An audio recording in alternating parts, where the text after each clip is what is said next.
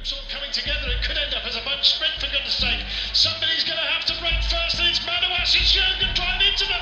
Manoas might have a bit of impetus here as well for Groupama Francesco. He's going to the barriers. Has they stayed each other into the abyss? Manoas is coming through here, and Bambali is the response. This is Van Poel, and fantastic. At the very last, is he going to get there? Yes, he does.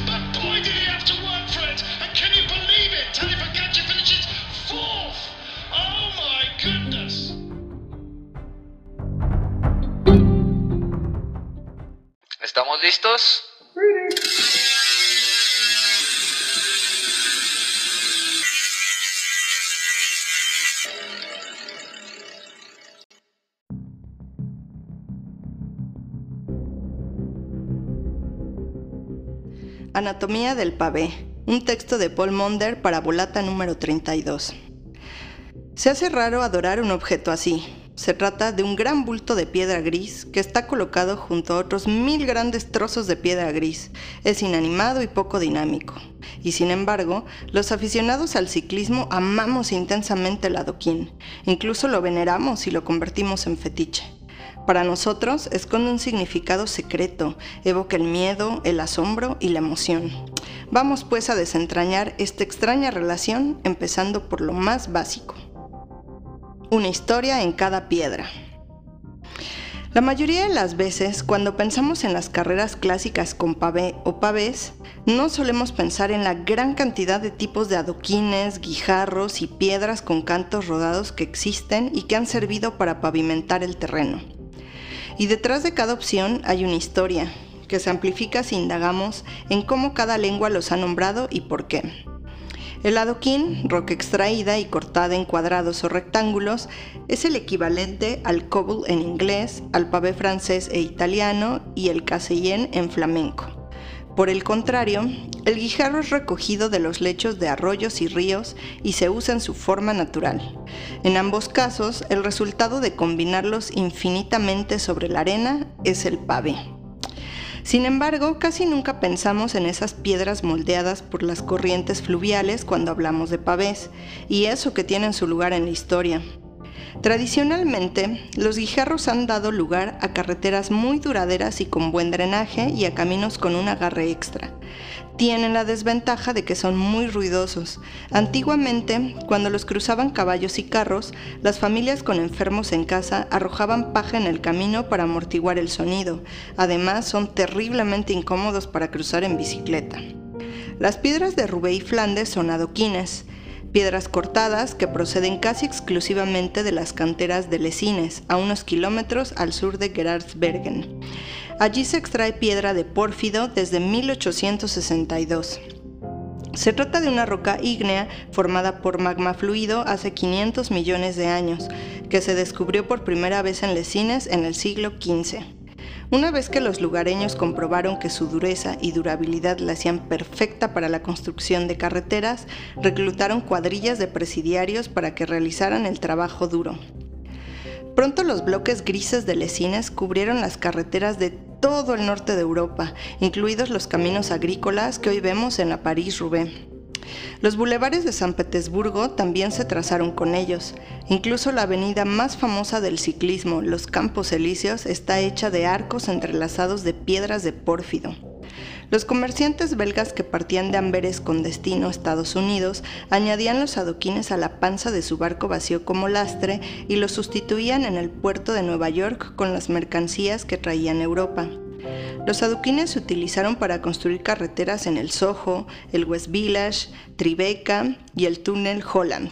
En consecuencia, los adoquines pasaron a conocerse en Estados Unidos como Belgian Blocks. Actualmente, los adoquines no tienen demasiada demanda, más allá de las reconstrucciones.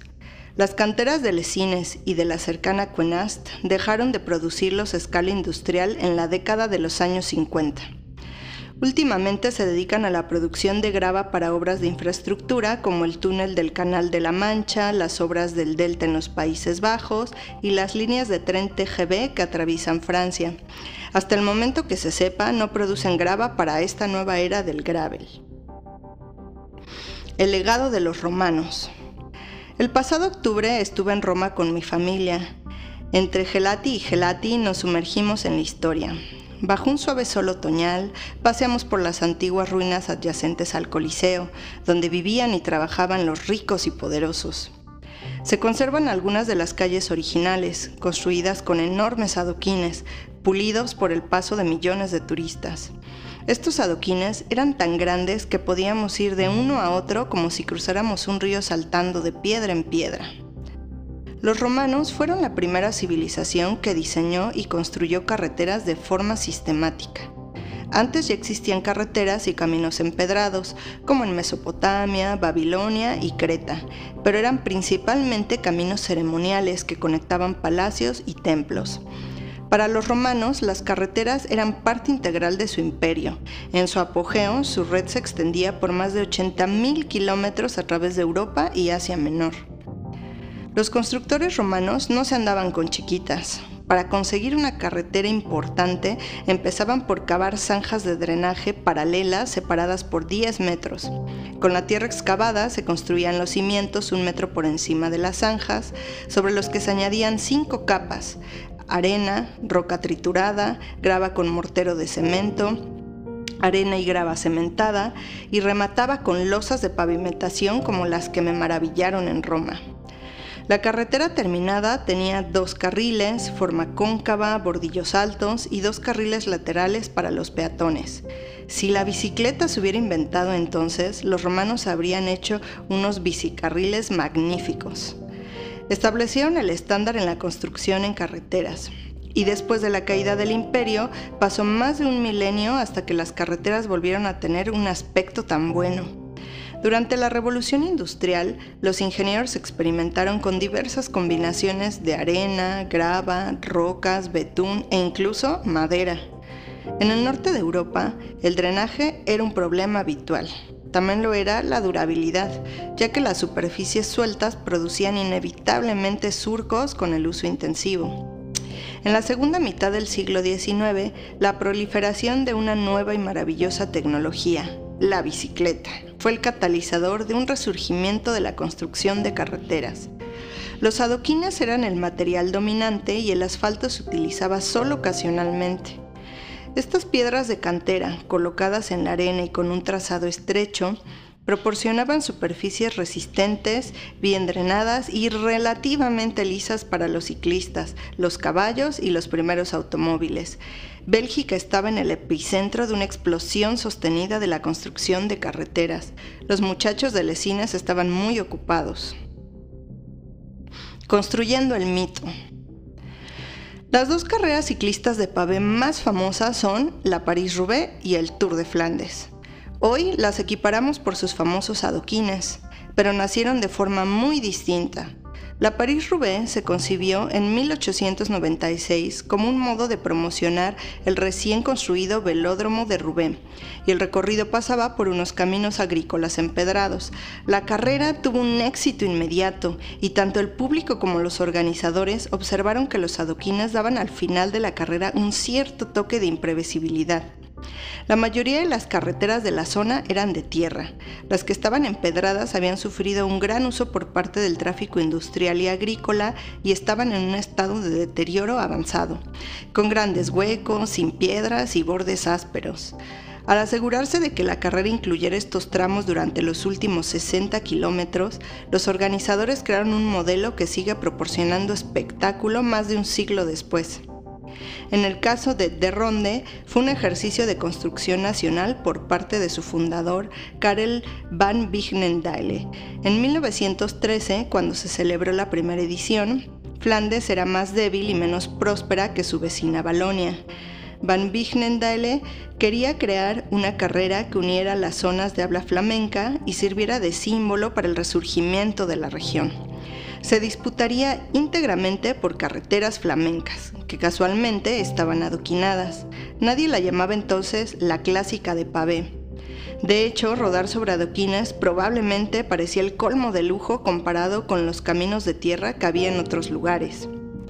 El punto de inflexión llegó a mediados del siglo XX, para la París-Roubaix más concretamente en 1968, un año culturalmente significativo para Francia a nivel global.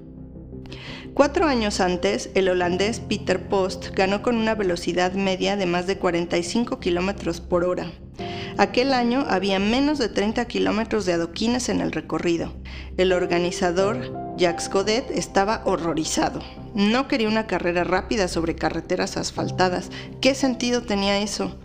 En 1968 envió a su colega Albert Bouvet a la campiña francesa con una misión, encontrar más adoquines. En lugar de perder el tiempo conduciendo sin rumbo, Bobet conocía al hombre al que debía preguntar, Jan Stablinski, campeón del mundo en 1962 y amigo suyo. Había trabajado en las minas de carbón de Arenberg, cerca de Valencines, y se conocía la zona como pocos. Le mostró a Bubet muchos kilómetros de carreteras empedradas poco conocidas, incluida el Truwit de Arenberg, un sector que se ha hecho famoso. Cuando se le preguntó si alguna vez había pasado por esas trincheras en sus entrenamientos, Stablinski negó con la cabeza. Demasiado duro, dijo. Más tarde, una vez incorporado ya ese diabólico tramo a la carretera, admitió ante los periodistas que se sentía culpable por haber sido el instigador. De Ronde también tuvo su evolución. En 1913, un tercio del recorrido estaba adoquinado. Después de la Segunda Guerra Mundial, muchas de estas carreteras se pavimentaron con asfalto. Preocupados por la posibilidad de que las carreteras modernas acabaran con su carrera, los organizadores se lanzaron a la búsqueda de más tesoros de pórfido. Resultó ser un ejercicio fructífero. Entre otros, descubrieron el Murban Geransbergen, el Bosberger y el Oude Quaremont.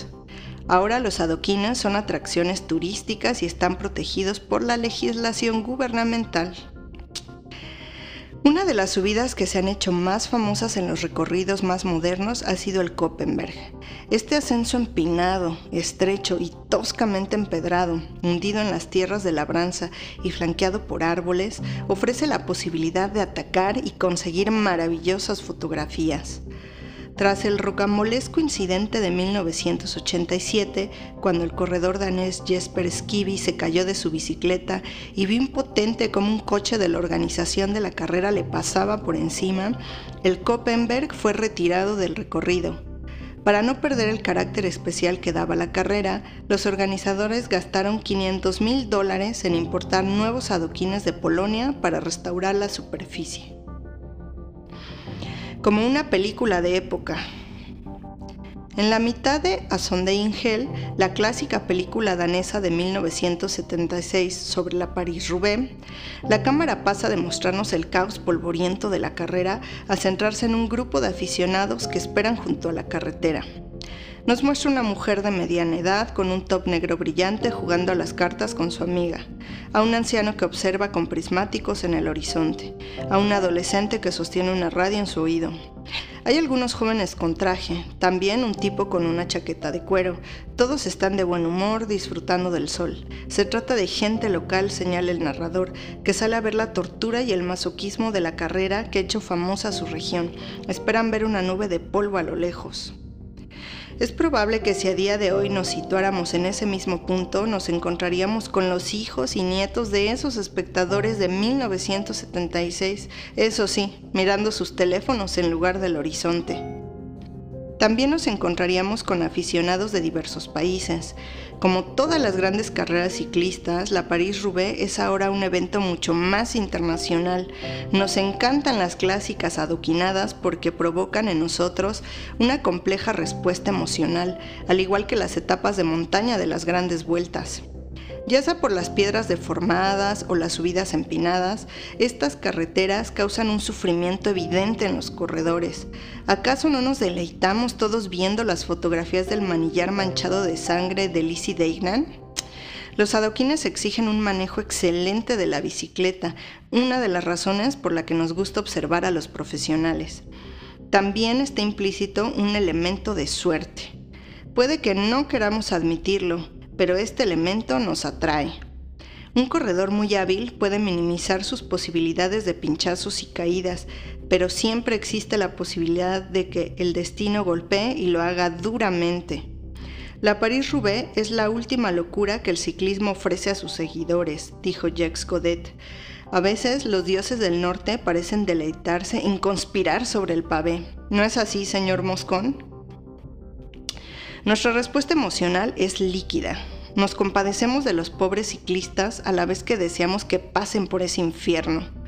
Hoy en día las clásicas de pavé han superado la locura. Son como el cine de época. No es casualidad que los caminos empedrados estén cerca de Flanders Fields, los campos de batalla franceses de la Primera Guerra Mundial.